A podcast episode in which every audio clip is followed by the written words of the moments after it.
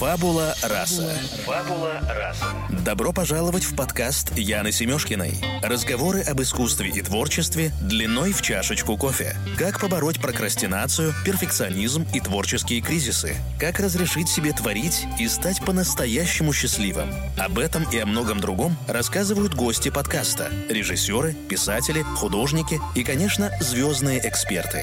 Ведущие подкаста, журналист и литературный критик Яна Семешкина.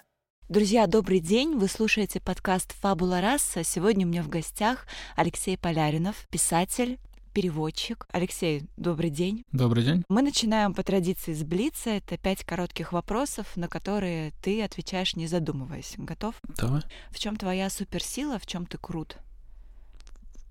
Упрямство, наверное, не знаю, первое, что приходит в голову, привычка доводить до конца все.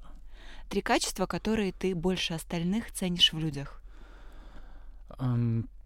Наверное, те, которых нет во мне самому, там, способность э, радоваться мелочам, э, может быть, что еще сразу можно придумать, беззаботность и, о господи, щедрость пусть будет. Жизненный девиз, фраза, которая тебя вдохновляет. Это очень неоднозначная, наверное, фраза, но я тоже ее, она очень примыкает к упрямству. Лучше сделать жалеть, чем не сделать и жалеть три качества, которые ты не ценишь в людях, которые больше остальных тебя раздражают? Это э, такой парадокс, но это те же самые качества, которые я люблю. Все зависит от настроения. И Или от человека. Да, и от человека, зависит, как он это э, транслирует, потому что беззаботность тоже может э, выливаться в какую-то дикую инфантильность, mm-hmm. э, щедрость может стать э, расточительностью, а э, умение радоваться мелочам тоже в зависимости от контекста разно- размножает, да, э, раздражает, да. Это, то есть, такая тонкая штука. С одной стороны, ты очень ценишь эти вещи в людях, но в, это зависит от дозировки всегда. А что для тебя счастье? Как ты для себя представляешь счастье? Это суперсложный вопрос, мне кажется, в каждом поколении по-разному на это смотрит. И я, честно говоря, всегда прошу, во-первых, дать мне определение слова счастье, потому что я стараюсь просто не, не мыслить такими категориями. И мне всегда кажется, что я недостаточно умен, чтобы сформулировать что-то подобное. Ну, мне кажется, что это сейчас какой-то такой реверанс. Ну, ну хорошо. Хорошо, а, хорошо. А что такое счастье для тебя? Ну, как ты вообще это слово понимаешь, эту категорию, может быть? Mm. Блин, это правда очень сложно. Я сейчас как mm-hmm. по тонкому льду иду, я не знаю, куда mm-hmm. склонюсь с этим размышлением чтобы не, не свалиться в какую-то пошлятину. Вообще для, может быть, для писателя какое-то ощущение счастья бывает тогда, когда то, что ты хотел сказать, и то, что ты сказал, зазор между этими двумя понятиями минимален. Тогда ты понимаешь, что тебе что-то удалось. И оно очень близко, наверное, к ощущению удовлетворения от сделанного какого-то дела, которое ты давно тянул. Mm-hmm. Вот там, вот там где-то все это сходится. Вот так. Да, хорошо, спасибо. А, мы закончили Блиц и переходим к беседе. Последние полгода литературные обстоятельства так складываются, что не заметить, обойти фигуру писателя Алексея Поляринова невозможно. Полгода назад э, вышла твоя книга первая, да, да. не нулевая, а первая, дебютный роман «Центр тяжести», а затем перевод «Бесконечной шутки», которую вы вместе переводили с Сергеем Карповым. И, наконец, вот сейчас, в феврале, а, вышел сборник статей, почти 2 килограмма слов, три книги за полгода. Скажи, пожалуйста, ты себя считаешь успешным? Считаешь ли ты себя успешным писателем? Здесь можно опять вернуться к тому, что мы говорили про счастье. Э, хочется попросить уточнить термин успешность. И не, не, неуспешным, просто э, возвращаясь к Блицу, я к этому достаточно долго готовился, и в это вложено очень много сил и труда, и я к этому шел. Я чувствую удовлетворение, некоторое облегчение. Вот самое точное слово будет облегчение от того, что э, там, условно, последние 10 лет точно я умудрился никуда не свернуть и не как бы дотащил все до конца.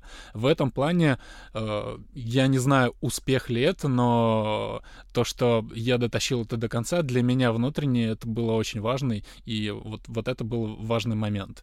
Э, успех, наверное, не знаю, это ну хорошо, смотри, одно дело то, что ты сам для себя а, довел это дело до конца, и ты чувствуешь удовлетворение.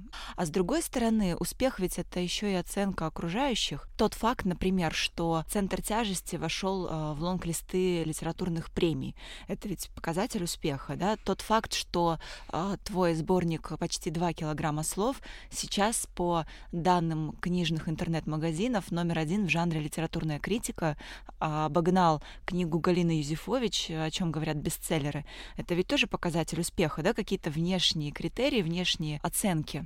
Ну, во-первых, здесь нужно заметить, что э, книгу Галины Юзефович обогнала во многом потому, что книга Галины Юзефович вышла, вышла год назад. Ну да, год, немного... год назад, но все равно приятно, знаешь, вот все равно а. почему. Черт, но это действительно вот, вот на эту территорию мне очень не хочется всегда идти, потому что это очень опасная территория, когда э, ты э, свои отношения с текстом, э, мне кажется, как автор, не должен подменять своими отношениями с э, с чувством собственной важности. Вот, вот туда мне всегда не хочется идти, потому что там очень опасно. Э, мне всегда гораздо важнее, и я гораздо больше удовлетворения и облегчения чувствую, когда там условно мы собрали с редактором Павлом Грозным этот сборник, и я понял, что у меня как-то сложился пазл вот этих текстов, которые там действительно есть какие-то мои сквозные мысли, которые бы не проявились, если бы я это все не собрал. То же самое там с переводом, то же самое с э, романом. Вот это отношения мои с текстами, они гораздо важнее. То что они сейчас условно э, продаются и э, в, как, в каком-то условном небольшом, может быть, сегменте, но э, живо обсуждается. Я этому очень рад, но нужно пояснить, я этому рад исключительно э, в том контексте, что для меня это тоже облегчение, для меня это как бы доказательство того, что я не зря тащил все это последние годы, и теперь я могу спокойно писать дальше то, что я действительно хотел. И я могу быть для себя уверен, что я следующий текст смогу дотащить до вот этой вот аудитории, которая уже есть. Это действительно радость. Угу. Ну смотри, я, я все равно чувствую, да, что есть э, какой-то дискомфорт, как только начинаешь спрашивать у писателя про успех, он как-то так очень начинает себя несколько неловко чувствовать. Э, и я, знаешь, хотела спросить у тебя вообще про соотношение вот этих понятий успех и русский писатель, да, ну там можно еще добавить великий русский писатель, если мы говорим о классиках. У нас почему-то в традиции, ну, не очень принято быть успешным, да, быть знаменитым некрасиво, как еще Пастернак говорил, вот почему? Было кокетство, мне кажется. Кокетство, а, Конечно. А, здесь а, я возвращусь, в общем, к прошлой мысли. Любой писатель, в общем, тщеславное существо ты не можешь начать ничего писать, если конечно. ты не, даст, не в тебе нет какой-то искры тщеславия. Ну, э, тот, кто это отрицает, он, конечно, врет и, опять же, кокетничает. Тут единственное, что очень важно для любого автора всегда понимать, что а, определенная доза тщеславия необходима для того, чтобы начать писать и сказать, если ты хочешь сказать что-то. Проблема в том, что чуть-чуть ты превышаешь эту дозу, и все, тебя уносит. И вот это вот, вот этот момент между чувством собственного достоинства и чувством собственной важности, его нельзя упускать. Поэтому э, мне кажется, ну, я, во всяком случае, так осторожно э, об этом говорю, исключительно из соображения, что мне хочется удержаться э, на нужной территории и, в общем, не отвлекаться на вещи, которые, в общем, не важны, когда ты работаешь над текстом. Угу. А как ты думаешь, почему в России такое сложное отношение к успеху, да? Потому что в этом слове русскому уху слышится что-то, ну, этически сомнительное, какое-то непозволительное если вспомнить Бродского, если вспомнить Достоевского, Ахматову, я не знаю, Булгакова, можно бесконечно перечислять наших э, русских классиков. Они, понятное дело, все были люди, а, без сомнения, знаменитые, да, без сомнения признанные, но при этом вряд ли можно их назвать успокоенными, да, что ли, довольными. Я вот не знаю, можно ли сказать, там, успешен ли э, русский писатель, да, успешен ли Пушкин, потому что все таки мне кажется, для него вот это «Айда сукин сын, да, заветное, было а, тем самым моментом счастья, а не а, похвалы в критических статьях Белинского или царя? Ну, смотри, тут опять же такой внутренний парадокс вообще самого дела под названием писательство, ты, в принципе, начинаешь из точки неудовлетворенности, и писатель человек, у которого что-то болит. И поэтому, э, когда ты, в принципе, убегаешь от ощущения успешности и удовлетворенности, потому что когда ты оказываешься в точке, э, когда ты понимаешь, что ты успешный и, в принципе, у тебя все нормально, ты умираешь. Как автор ты умер просто э, из этого парадокса, в общем, следует, почему все так кокетничают и все от этого бегут. В плане русской культуры, мне кажется, это везде так. Ну, Амери... в Америке тоже э, вот этот культ успеха, он порицался всегда. Он был э, Подожди, очень а как же а вот эта американская мечта, там Мар... Мартин и... Иден, вспомни. Стоп. Это... И ее критиковали усиленно. Вот в Мартине Идене она тоже критикуется. Mm-hmm. Она, начиная с Мартина Идена, э, просто вспоминаешь подряд все там американского психопата. Брэд Истон Эллис в гламораме, в общем, точку поставил на гламуре. После него можно было не писать э, про роскошь и успех вот mm-hmm. в, именно в этом разрезе, культ успеха. Потом э, Франзен по американской мечте проехался в свободе. Э, литература всегда с успехом боролась везде. То есть э, американская мечта как таковая, э, ее культ, он в литературе развенчивается очень давно. И э, проблема была в том, действительно, что когда э, появился телек, появились медиа, и этот культ разбух и стал, в общем, наносить очевидный вред психике многих людей, тогда тогда тоже литература с этим боролась, и с этим это есть в романах Делила и Дэвида Фостера Уоллеса. Пинчен об этом писал про телек в Айнленде. Поэтому я не думаю, что это только у нас. У нас, у нас это приобретает, приобрело, может быть, более кокетливые формы, потому что у нас э, писатель там больше, чем писатель и так далее. И это все усложнилось. А по отношению к успеху, ну, в общем, мне кажется, я ответил на вопрос, я уже блуждаю чуть-чуть. да, литература всегда и везде, э, вне зависимости от страны, борется с успешностью. Ну, слушай, это интересно. Вот ты еще сказал такую мысль, да, что писатель — это человек, у которого постоянно что-то болит. Это что? Это ну, что за форма мазохизма такая? Постоянно надо себя приводить в какое-то такое состояние боли, искусство — это инструмент боли, литература — инструмент это, боли? Это Скорее наоборот. Я думаю, что это способ проработки того, что у тебя болит. Э, это, наоборот, это в обратную сторону работает. Ты не... Может быть, есть и такой вариант, да, что ты сознательно себя вводишь в какое-то состояние, в котором ты э, можешь писать, и это состояние, оно крайне неприятно. В принципе, мы, может, еще об этом поговорим. Ну, всегда хочется сказать, э, что писать вообще, в принципе, неприятный довольно процесс и болезненный, в частности, потому что ты заглядываешь в себя и в себя копаешься, а там много неприятного. И в этом плане э, я и имел в виду, что э, писатель — человек, у которого болит. Он пытается понять, что у него болит. И пишет о том, что у него болит. Просто это в данном случае этот образ того, что болит, он может принимать самые разные формы, э, склонности к депрессии, отношения там, господи, к политическому режиму, к чему угодно. Э, и это, в общем, переработка этой какой-то внутреннего дискомфорта. Если у тебя нет внутреннего дискомфорта, скорее всего, тебе просто будет нечего сказать. В этом главная проблема. Именно поэтому э, мы так кругами ходим вокруг термина «успех» потому что успех — это какое-то состояние стазиса и комфорта, а в этом состоянии мог творить только Алексей Толстой из всех, кого я знаю, прекрасный писатель, который э, на своей вилле, обложившись э, прекрасными блюдами, писал замечательный роман «Мне правда он очень нравится. Хождение по мукам», и у него очень хорошо получилось это удивительный случай. Я не знаю, как ему это удавалось. На, насколько я могу понять, и писатели, которых я, других писателей люблю, это писатели, которые, в общем, заглядывают в себя и э, видят там много очень неприятного и пытаются с этим работать. Это проработка травмы в каком-то смысле. Сейчас это довольно заезженное слово травма, но это правда так, что там, условно, э, Дэвид Фостер Уоллес э, всю жизнь кружился вокруг темы депрессии и склонности к самоубийству. Почему мы э, выбираем этот путь? У него там многостраничные пассажи на эту тему. Господи, Толстой Достоевский — это бесконечное самокопание в себе. И просто у этих людей так много всего болело, что этого хватило на 99 томов или сколько там у Толстого был. Ты сейчас просто предвосхитил мой следующий вопрос, потому что я хотела как раз поговорить о твоем сборнике, который вышел в феврале почти 2 килограмма слов, и о той главе, которая посвящена роману «Бледный огонь» Набокова. Кстати говоря, да, у вас одинаковый эпиграф к роману, mm-hmm. что у тебя, что у Набокова.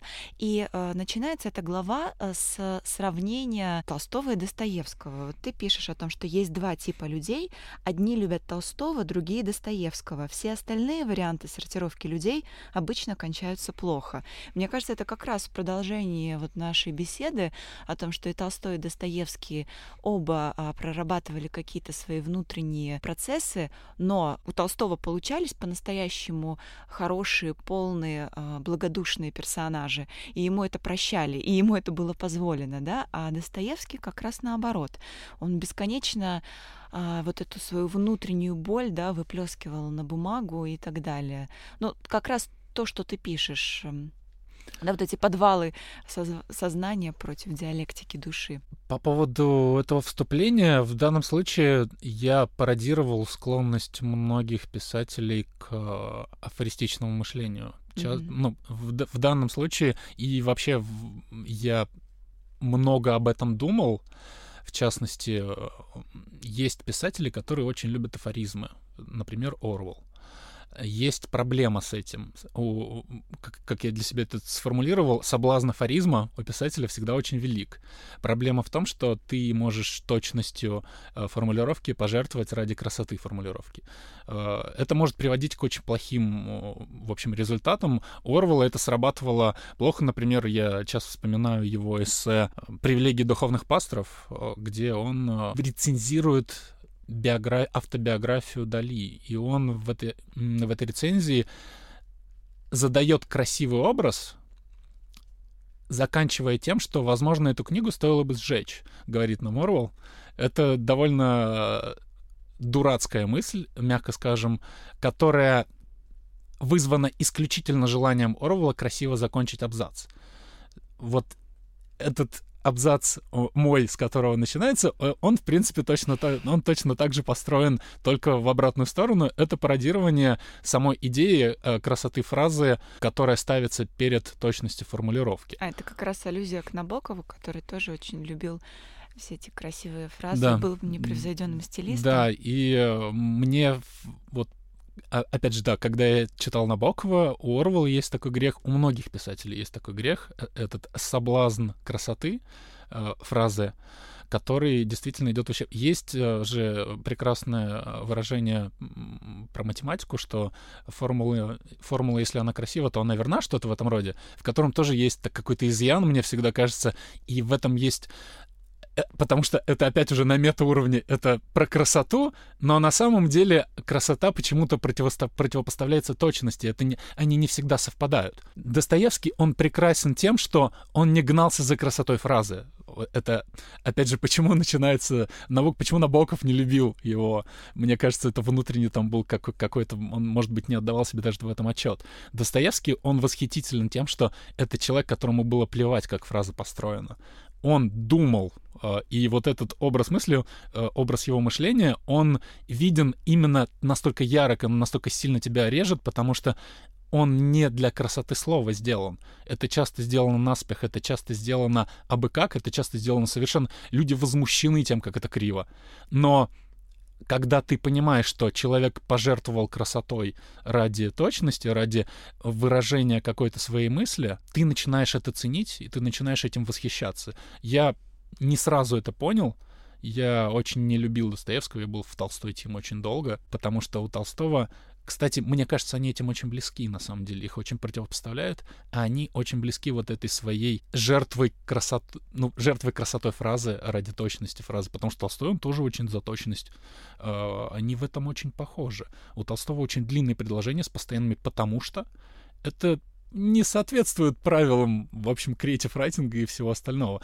И я мне кажется, не знаю, это, может быть, было года три назад, когда я научился восхищаться кривизной, некрасивостью фраз, потому что в этой некрасивости ты видишь абсолютную точность, и то, что автор жертвует вот этим вот, э, знаете, как танцевальным движением ради того, чтобы сказать то, что он хочет. Потому что это всегда большой соблазн, и мне кажется, это часто приводит к а, большим проблемам, как у Орвала, как и у Набокова, где у него бывают э, очень красивые вывихи фраз, которые часто ты понимаешь, что они не значат ничего. Когда он что-то про Бунина рассказывает, я вот сейчас вспомнил, э, и он сравнивает Бунина что-то там с пешкой, которая упала, он сравнивает с шахматной фигурой. Это красивый образ, который ничего не значит. Ты понимаешь, что это просто Набоков любит шахматы, он придумал какой-то красивый образ, ты это прочел, ты понял, что это красиво, но это ни о чем.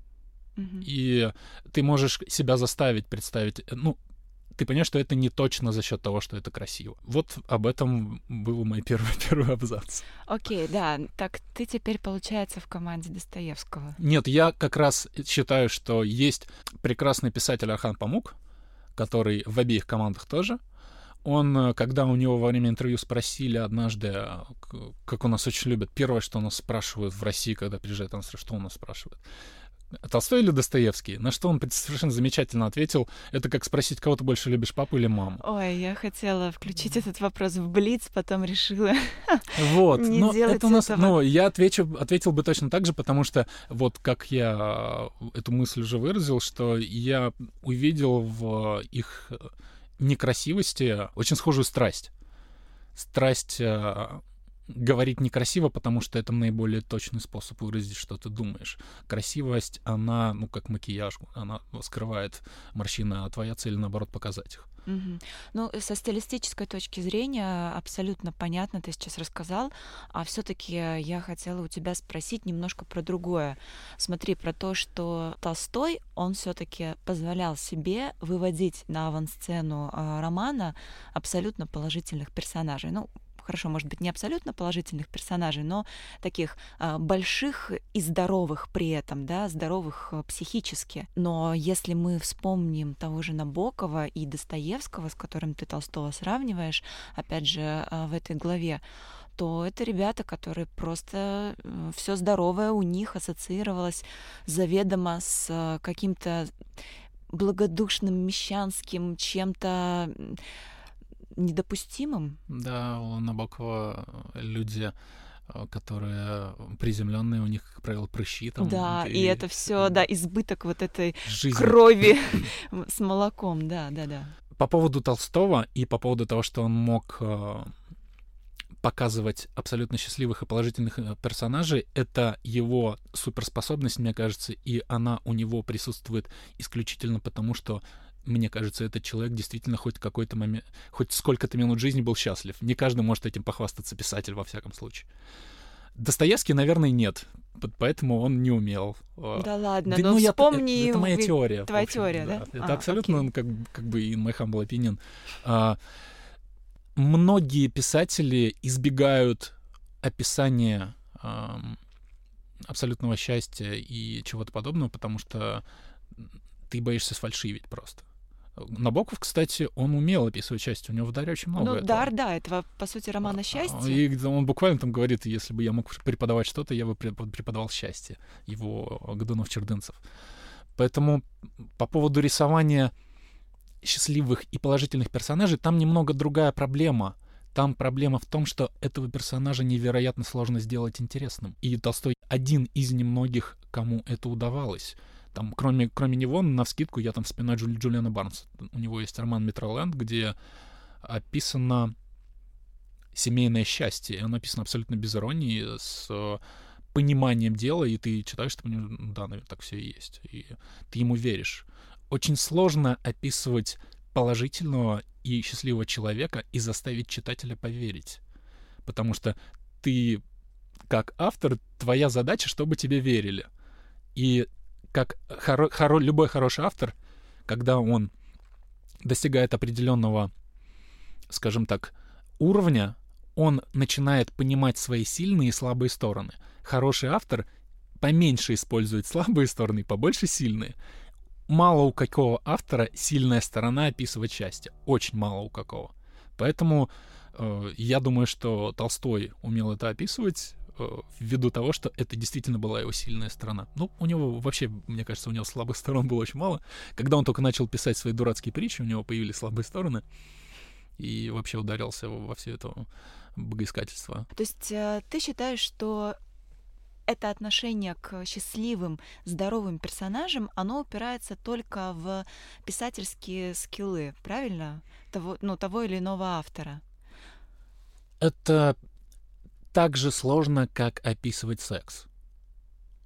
Невероятно сложно. А, если вы не сто процентов, хотя даже стопроцентная уверенность — это большая проблема для писателя, скорее всего, он плохой писатель, если в чем на сто процентов уверен. Но да, а, описание какой-то абсолютной любви, абсолютного счастья, оно может дать столько же фальшивых нот, сколько дает описание секса. Ты, читатель просто будет чувствовать не, неприятное что-то. Э, в этом будет сквозить пошлость. И поэтому многие э, на самом деле писатели очень хорошие этого избегают и, на мой взгляд, наверное, правильно делают, потому что когда ты уже занимаешься этим там десяток лет, ты просто понимаешь, что у тебя не очень получается вот, вот, эти, вот этот вот сегмент эмоций. Ты можешь попробовать поэкспериментировать, и любой эксперимент — это, в принципе, хорошо, но если ты каждый раз фальшивишь в этом месте, скорее всего, тебе лучше это место обходить. Ты развивайся на других территориях. Во всяком случае, это как мое представление. Там моменты, когда я пытался описать эм, какую-то любовь и счастье, они для меня давали тоже пошлостью, и я немного не жалею, поэтому ну смотри, а мне вот всегда казалось, что есть еще определенный запрос у читателя, а, которому следует автор.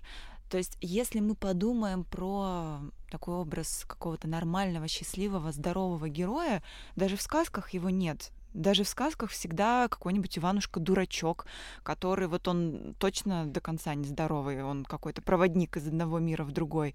И мне почему-то казалось, что инаковость э, именно героя, его нездоровый вид, его чехоточность, это, это все какое-то стремление самого еще и народа к страданиям. Это что-то, что вообще зашито, мне кажется, в нашем ДНК. Как ты считаешь? Не совсем. Я думаю, что здесь э, немного в другой плоскости, во всяком случае, случае я мыслю... Юродство, вот, наверное, это. У меня угу. куча претензий к сказкам, мы можем об этом потом поговорить, но по поводу э, описания счастья и удовлетворенности можно отскочить к первому нашему, в общем, сегменту разговора об успехе. Проблема в том, что любой текст, любая история, любая сказка — это история трансформации героя, это история о каком-то пути, это история о том, что герой понял, преодолел и так далее. А проблема героя, который счастлив и удовлетворен в том, что это конец трансформации, он уже пережил. О чем ты будешь писать? Что он будет переживать? Какую историю ты хочешь рассказать? Это первый вопрос, который ты себе задаешь. Если ты хочешь рассказать историю, в которой есть счастливый человек, ты просто об этом пишешь. У Толстого получалось. А, когда любой другой писатель подходит э, к своему тексту, к своей идее, он задается в первую очередь этим вопросом. И если в его тексте нет этой трансформации нужной, тогда это значит просто плохой текст. Проблема любого счастливого персонажа в том, что там трансформация уже пройдена. Там нет конфликта, абсолютно, да? Абсолютно, Ну, то есть угу. э, любая нет. сказка, любой...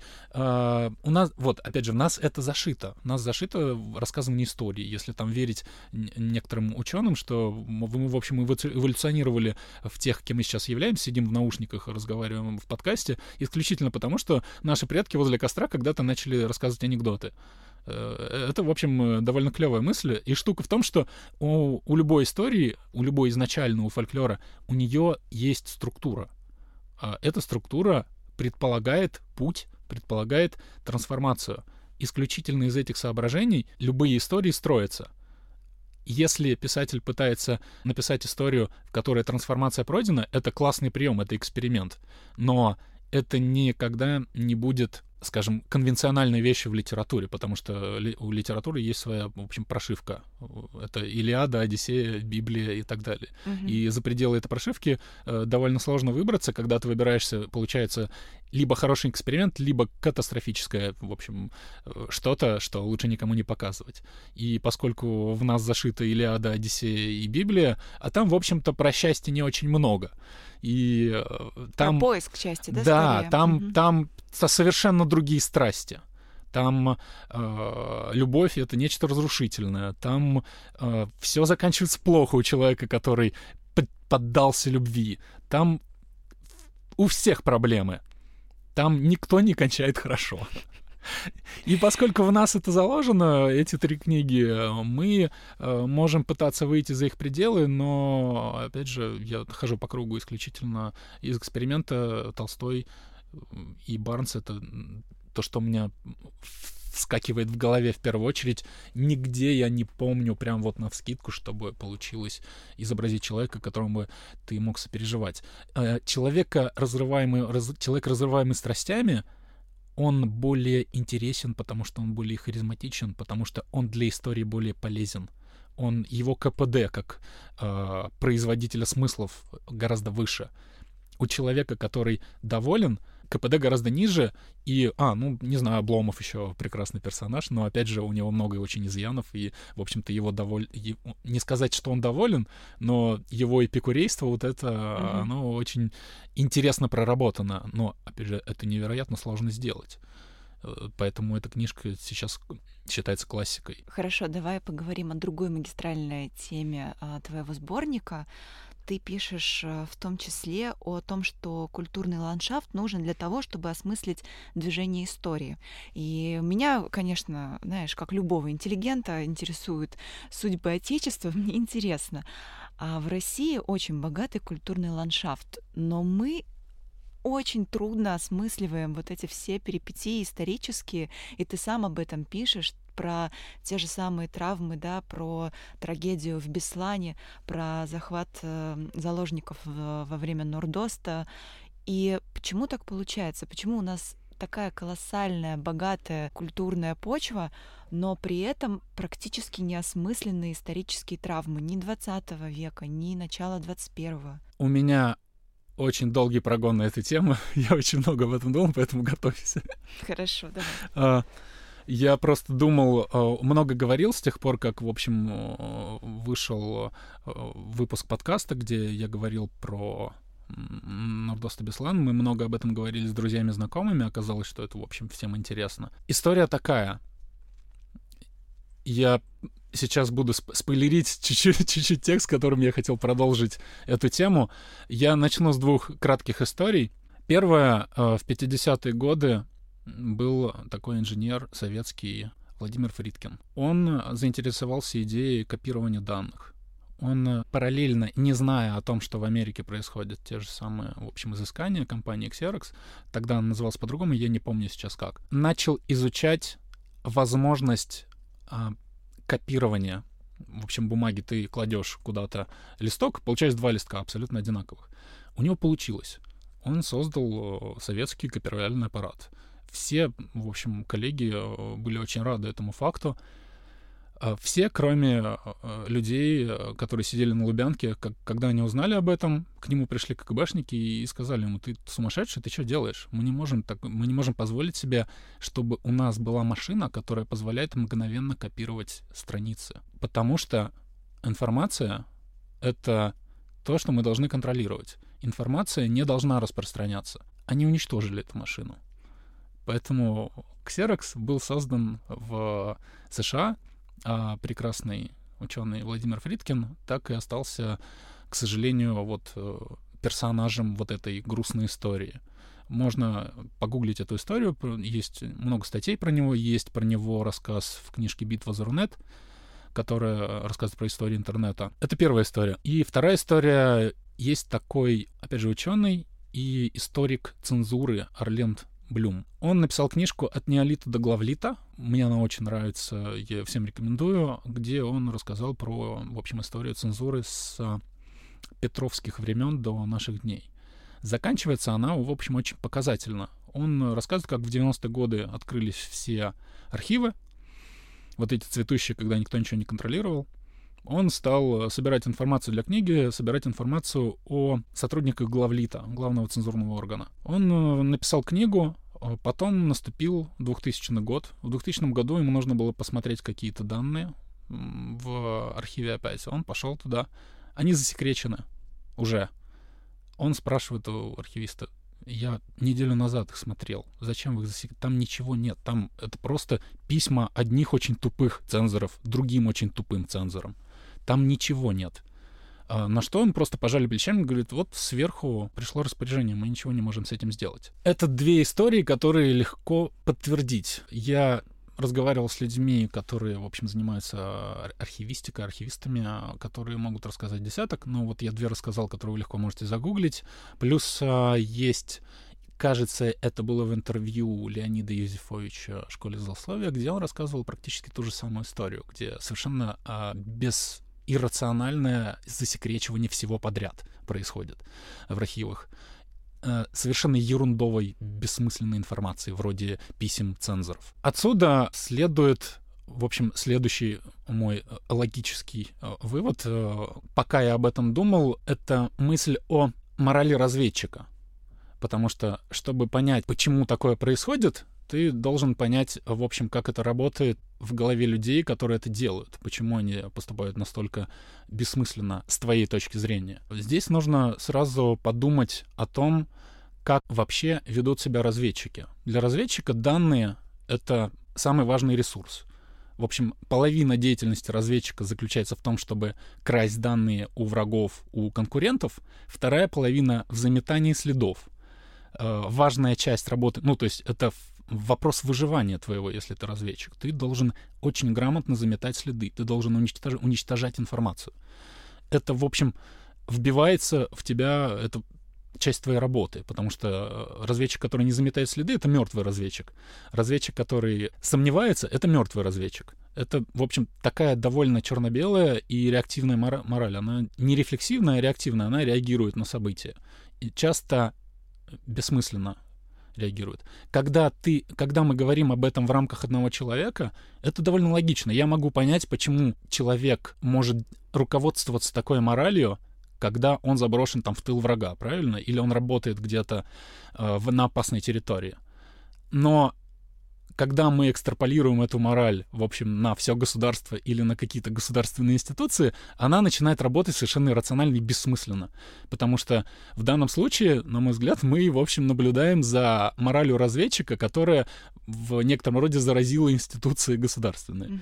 Mm-hmm. Когда мы понимаем, читаем новость о том, что бла-бла засекретили еще на 75 лет данные о Великой Отечественной войне Зачем это? Это абсолютно бессмысленно. Это никому не навредит. Это с точки зрения западно, западных каких-то э, моральных ценностей это бессмысленно. Но если ты надеваешь очки разведчика, ты понимаешь, это абсолютно логично. Я должен, типа, э, уничтожать информацию. Это половина моей работы. Когда в институциях, отвечающих за хранение данных, оказыв... попадает вот эта вот мораль, она начинает работать и, и очень странным образом, вот таким, как описывал Орлен Блюм, и то, о чем говорил Леонид Юзефович, потому что, как мы помним, даже Владимиру Фридкину не дали сделать копировальный аппарат.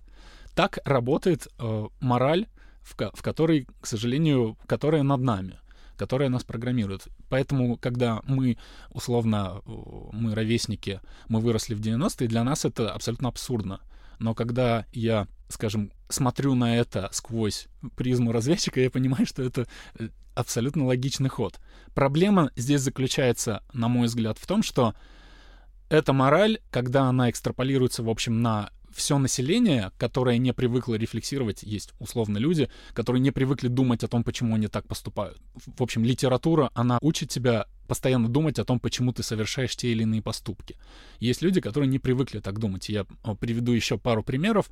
А, один из них мой личный, когда я в 2017 году на Красноярской книжной ярмарке читал, собственно, эту лекцию про Беслан Нордост, я перешел именно к каким-то страшным подробностям, сколько заложников, а, как расстреливали. В зал вбежала женщина лет, не знаю, 50-60, вот в этом диапазоне, И стала просто, она пробежала между рядами, стала, встала э, передо мной, стала кричать на меня, зачем вы это все рассказываете, это же ужасные вещи, это нельзя. Если у нее спросить, почему это нельзя, mm-hmm. она не сможет объяснить. У нее нету проартикулированной какой-то точки зрения, потому что в данном случае это воспроизведение морали разведчика. Э, человек, не понимая, что он делает, он на уровне ритуала воспроизводит то, что принято на протяжении последних очень многих лет, то, что вбивалось. Ты не понимаешь, почему уничтожение данных это правильно, но если ты посмотришь на внешнюю разведку, ты поймешь, что там очень довольно простая система координат. Стирание следов — это благо. И люди, которые воспроизводят этот паттерн, их довольно много у нас. В этом для меня это главная проблема. Второй пример, который я хотел привести, это статья о Дне памяти Нордоста. В 2012 году э, выжившие люди э, в Нордосте, друзья актеров и э, актеры, которым удалось выжить, они собрались возле здания, стали петь песни из Нордоста. Они таким образом хотели почтить память своих коллег, своих друзей. Из здания выбежали охранники, стали их разгонять и кричать, зачем вы это делаете? Э, на что им было отвечено, мы пришли почтить память. Нордост — это прекрасно. Они говорят, нет, Нордост — это ужасно, вы что, это нельзя. Та же самая логика. Mm-hmm. Если ты спросишь у этого охранника, почему он не сможет ответить, он не знает. Это такой туземный ритуал. Он не понимает, почему он этот ритуал производит, воспроизводит, он просто знает, что так надо. Потому что мы живем под, под давлением этого столба этой морали, который, мне кажется, что в общем, сейчас долг, наверное, громкое слово, но одна из важных ролей писателя, в общем, в современном мире противостоять, как-то сломать вот эту вот мораль перевернутую, мораль развей, потому что э, это парадоксально, но это довольно похожие и одно, одновременно очень отличны друг от друга морали. Писатель, он тоже как разведчик. Что нам говорит мораль разведчика? Данные — это самый важный ресурс.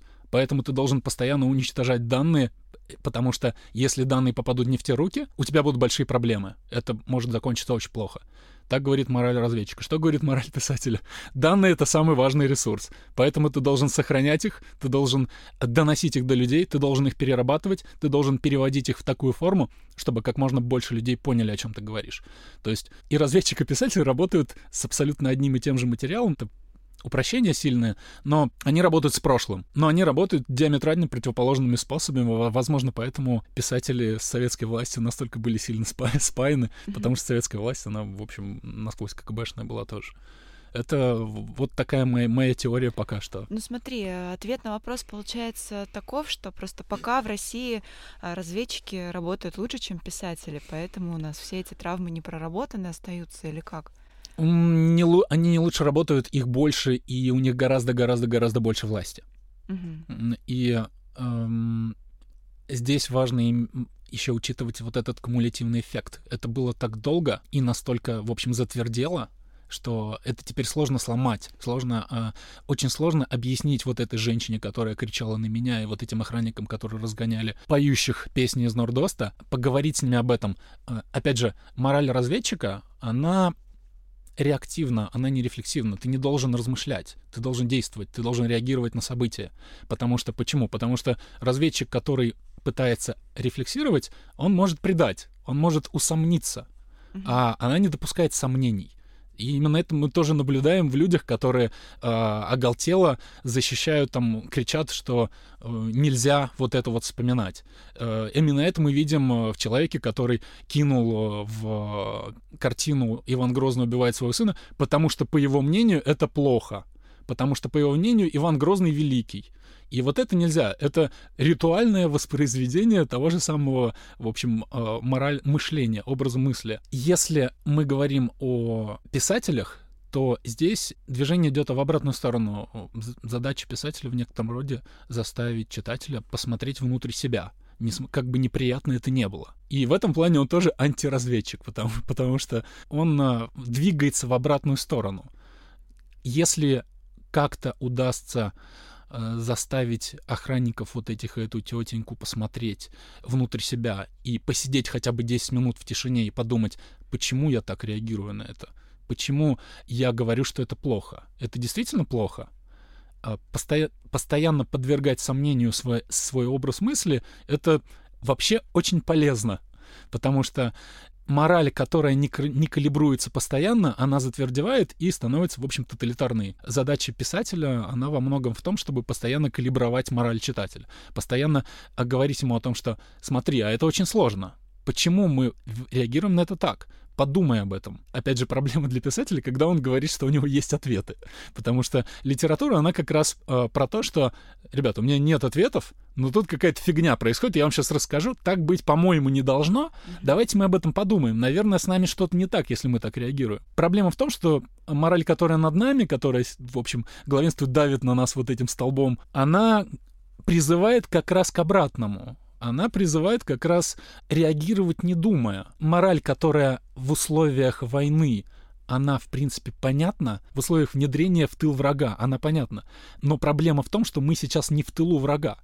И каким-то образом, мне кажется, одна из самых важных задач, которую будут решать писатели в ближайшие 10-15 лет, пока там, не знаю, не сменится наконец эта власть, не знаем, что будет дальше, у меня нет вообще никаких э, предсказаний на эту тему. То, в чем я вижу очень важную роль литературы, попытка сломать вот эту систему координат, которая появилась, и людей, которые думают реактивно, а не рефлексивно людей, которые просто реагируют. Просто реагируют довольно, скажем так, если мы в биологию посмотрим, в область биологии, мы поймем, что реактивно работают существа, у которых, в общем, нет мозга. Это такая нервная деятельность, как у медузы, она тоже, в общем, довольно реактивное существо. И, и что-то там в тентакль попало, в, и она что она делает? Она выпускает стрекательные клетки. Примерно так же сейчас работает э, мораль. Вот этого быть на мой взгляд, не должно. Меня это очень сильно беспокоит, и поэтому я об этом говорю. Смотри, ну короткий вопрос. Вот в Америке же совсем по-другому, и ты поэтому и сравниваешь события 11 сентября и говоришь об этой трагедии, да, уже написаны и тексты, и худо... да, художественные произведения, а о наших трагедиях нет ничего. Хотя то, о чем ты сейчас говоришь, про а, стратегию разведчика, ведь она, в принципе, общечеловеческая. Или это что? Это советское прошлое, от которого мы до сих пор не можем избавиться, и вот этот образ мысли в верхушке политической, да? Я думаю, частью да, потому что для меня, ну, как вот этот пример, когда в 2000 году начали просто рандомно засекречивать, вот опять же, мы пока шли сюда, мы с тобой видели вот эти таблички последнего адреса. Да. То, что люди занимаются, они вот, вот восстановлением имен. Это тоже, э, мне кажется, очень правильное дело. Конечно. А, если ты там зайдешь на страницу в Фейсбуке этого последнего адреса, ты можешь там найти а, несколько историй о том, как эти таблички зачем-то срывают. Это бессмысленные действия срывать эти таблички. Это абсолютно не, ну, это с точки зрения там, меня и тебя это невозможно объяснить логично. Это можно объяснить только если ты надеваешь очки разведчика. Это, опять же, человек выполняет некое ритуальное действие. Угу. Ему кажется, он не может понять, потому что он не заглядывает в себя, он не может объяснить себе, почему это неправильно. Но он поступает так, потому что он живет в этой атмосфере, которая э, прерывалась на десяток лет в 90-е, но потом очень быстро снова как-то закрепилась, потому что у нас стало очень много институций, которые с этой моралью живут. Та же самая история с тем, что сейчас приняли, пытаются принять закон, я делаю кавычки пальцами, независимости русского интернета, который О, нас... Да, да. Это... Если посмотреть, кто его принимает, один из них — это человек по фамилии Луговой, который разведчик, который, возможно, участвовал в убийстве с использованием полония в Лондоне. То есть это настолько эм, сюжет рома- романа, что более литературного что-то сложно придумать. Mm-hmm. Человек, опять же, он, я думаю, абсолютно уверен, что так нужно сделать, потому что у этого человека именно такая мораль. А, мы не можем контролировать вот этот цветущий интернет, мы не можем контролировать все, но мы должны это делать мы, не, мы знаем, что, а, опять же, это реактивная абсолютно штука. А, она не продумана. Они сначала делают, потом думают. Сделал, подумал, сделал, подумал, и иногда даже не подумал. Сделал, не получил, еще раз сделал. И будешь делать, ну, это как классическое, когда у тебя в руках молоток, все проблемы превращаются в гвозди. Uh-huh. Это именно так работает. У тебя, э, у разведчика довольно мало инструментов и он пытается эти инструменты приложить. Это, это очень неизящные инструменты, как правило. Поэтому мы сейчас э, немного в... Эм, живем в атмосфере, как, когда нам кажется, что мы в абсолютно кавкианском каком-то э, государстве, когда мы смотрим на э, дело нового величия, где девочек э, несовершеннолетних судят за то, что к ним внедрился человек из полиции и э, сам их туда втянул и сам же их и арестовал. Э, нужно понимать, мы, мы все время думаем, как можно, да, как можно было, а что у него в голове? Да вот что у него в голове, у него мораль разведчика. Как бы все, все, в общем, логично, когда ты понимаешь, э, какая мораль там, там главенствует. И это действительно страшно, когда ты не отравлен этой моралью, но ответа, что с ней делать, я, я не нашел, и я не думаю, что он есть. У меня есть полушутливый ответ ждать, пока они все умрут, потому что они старше нас. Э, это лишь отчасти шутка. Но если совсем кратко ответ на этот вопрос, э, как мы можем прорабатывать э, трагедии, которые случились в течение нашей жизни, самый простой ответ, когда сменится власть, возможно, потому что это всегда связано напрямую но проблема в том, что это и сейчас нужно делать, и мне кажется, это, в общем, одна из задач литературы. Давай поговорим о более изящных инструментах, например, о языке. А, в одном интервью ты сказал, что писатели делятся на два типа, те, что умеют гнать через слова электричество, и все остальные. У меня вопрос про это самое электричество, что для тебя оно значит, и что для тебя значит хороший текст, и каковы вообще твои правила взаимодействия с текстом? Ты в начале разговора сказал о том, что это всегда очень некомфортно, больно, но все-таки вот немножко про текст, пожалуйста. С э, хорошим текстом у меня, в общем, сформулированный ответ. А хороший текст для меня — это текст, который был переписан минимум раз 20 автором. Отложен много раз и потом переписан. Это наиболее близкий, близкая формулировка для меня хорошего текста, потому что а, я, в принципе, понимаю, что а, это в некотором роде такой вопрос прилежания всегда, вопрос дисциплины автора.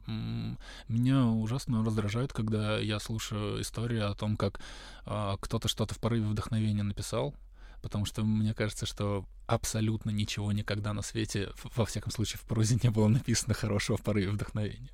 Э, есть там условно э, Достоевский прекрасный, который действительно писал спешки, но опять же, э, мне кажется, он очень сознательный в этом плане, и у него очень сильная аура сознания того, осознания того, что он делал, это прекрасно.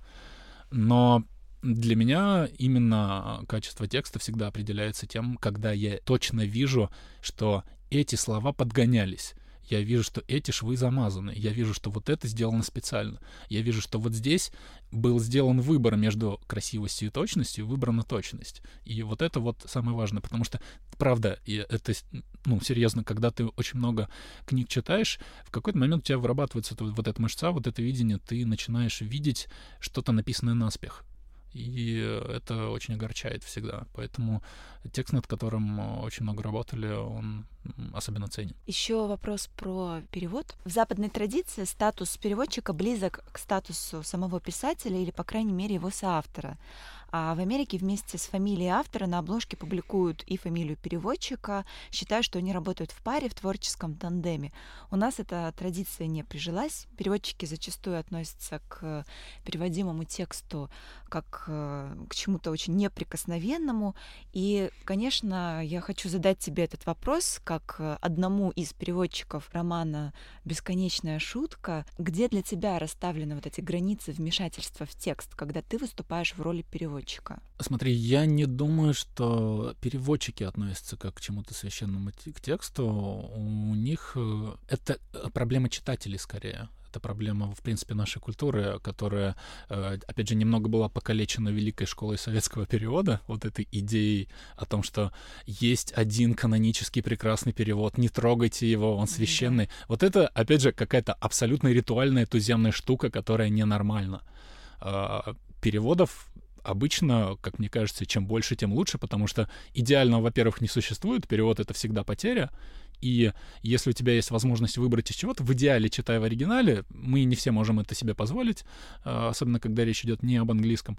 У переводчиков, во всяком случае, там, у хороших, с авторами отношения вполне нормальные. Они понимают, что переводчик — это слуга, это человек, в общем, сам по себе перевод — это нечто такое на стыке ремесла и искусства, когда ты должен четко э, понимать, что ты находишься, в общем, ты тень автора, и ты должен двигаться идеально так же, повторять его движение, но ты тень. И если ты вот это помнишь, ты, наверное, дойдешь до конца и не испортишь книгу. Что касается того, что на Западе работают в тандеме, я не знаю. Мне кажется, у нас, в принципе, одинаково работают. Разница просто в степени оплаты труда, и все современные там наши, наши переводчики, которые сейчас э, переводят э, самую лучшую условную литературу, они работают точно так же, как западные. А проблема в том, что на Западе и у нас совершенно по-разному читатели относятся к переводу. Нужно, разби... опять же, разбить как-то эту систему координат канонического перевода, потому что она ущербная, и она вредит, вредит культуре. А как все таки относиться к переводному тексту? Как к оригиналу или как к совершенно новому тексту, у которого своя судьба, новая, опять же таки, новая жизнь? Не, не совсем верная дихотомия, потому что перевод э, — это попытка передать смыслы, которые, в общем, проговорил автор, но на, на другом языке, поскольку языки отличаются, это всегда потеря. И это, в общем, самое точное, что я на эту тему могу сказать, что ты имеешь дело всегда с некоторым количеством компромиссов. Перевод — это компромисс. Каждый читатель, который берет перевод какой-то книги, должен понимать, что перед ним компромиссный вариант э, оригинального текста. В общем, все. Алексей, спасибо тебе за разговор. Друзья, я напоминаю, что в гостях у нас был писатель Алексей Поляринов, и у вас есть уникальная возможность купить книги в интернет-магазине Book24 с 30% скидкой по промокоду Фабула Раса. Говоря о твоих книгах, да, я, я имею в виду «Центр тяжести», конечно, и э, перевод «Бесконечные шутки» Дэвида Фостера Уоллиса. Э, друзья, услышимся с вами через неделю. Пока. Пока.